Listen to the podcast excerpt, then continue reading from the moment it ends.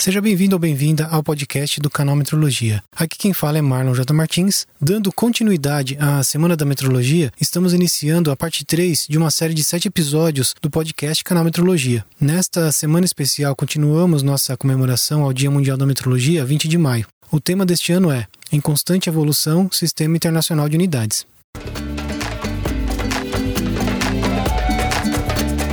Canal Metrologia, seu podcast na medida certa.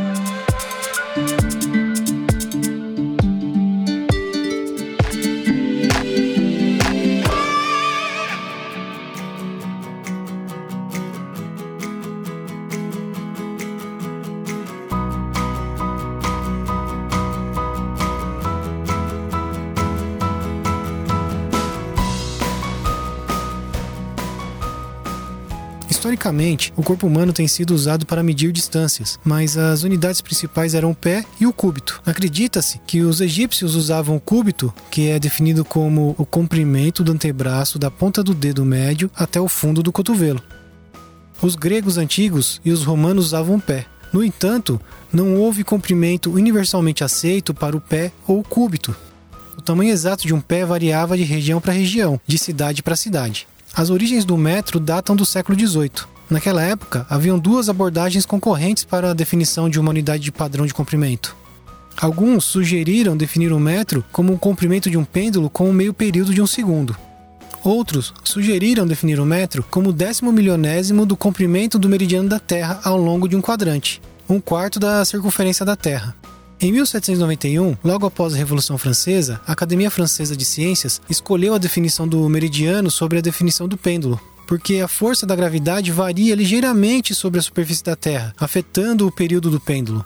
Assim, o metro deveria ser igual a um décimo milionésimo do comprimento do meridiano através de Paris, do polo ao Equador. No entanto, o primeiro protótipo foi curto em 2 décimos de milímetro, porque os pesquisadores calcularam mal o achatamento da Terra devido à sua rotação. Ainda assim, esse comprimento se tornou o padrão. Em 1889, um novo protótipo internacional foi feito de uma liga de platina com 10% de irídio, dentro de um décimo de milésimo, que seria a medida no ponto de fusão do gelo.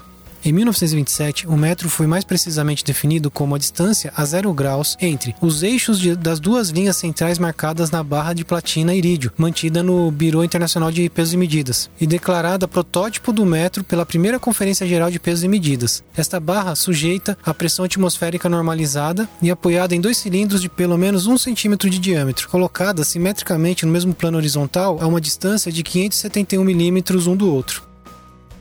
A definição de 1889 do metro, baseada no protótipo internacional do artefato de platina irídio, foi substituída pela Conferência Geral de Pesos e Medidas em 1960, usando uma definição baseada no comprimento de onda da radiação de criptônio 86. Esta definição foi adotada para reduzir a incerteza com qual o metro podia ser realizado. Por sua vez, para reduzir ainda mais a incerteza, em 1983, a Conferência Geral de Pesos e Medidas a substituiu pela seguinte definição: o metro é o caminho percorrido pela luz no vácuo durante um intervalo de tempo de 1 sobre 299.792.458 avos de segundo. Observe que o efeito dessa definição é fixar a velocidade da luz no vácuo exatamente em 299.792.458 metros por segundo. O protótipo internacional original do metro, sancionado pela primeira Conferência Geral de Pesos e Medidas em 1889, ainda é mantido no Biro Internacional de Pesos e Medidas, nas condições especificadas em 1889. Contamos nesse episódio a história da unidade de comprimento, o metro. Amanhã continuaremos com o nosso quarto episódio especial. Se quiser contribuir com esse podcast, deixe sua avaliação no iTunes. Esta semana iniciamos nossa campanha de apoio no padrim.com. Se você puder apoiar esse projeto, ficaremos super agradecidos. Qualquer contribuição é muito bem-vinda. Temos recompensas exclusivas para os apoiadores. Se quiser mais informações de como apoiar e quais as recompensas, vou deixar o link nas notas desse episódio. Para mais conteúdo de metrologia, acesse canalmetrologia.com.br. Além do podcast, postamos artigos e vídeos. Fale com a gente através do e-mail contato@canalmetrologia.com.br e também pelas redes sociais. É só procurar por Canal Metrologia. Obrigado pela companhia e até o próximo episódio.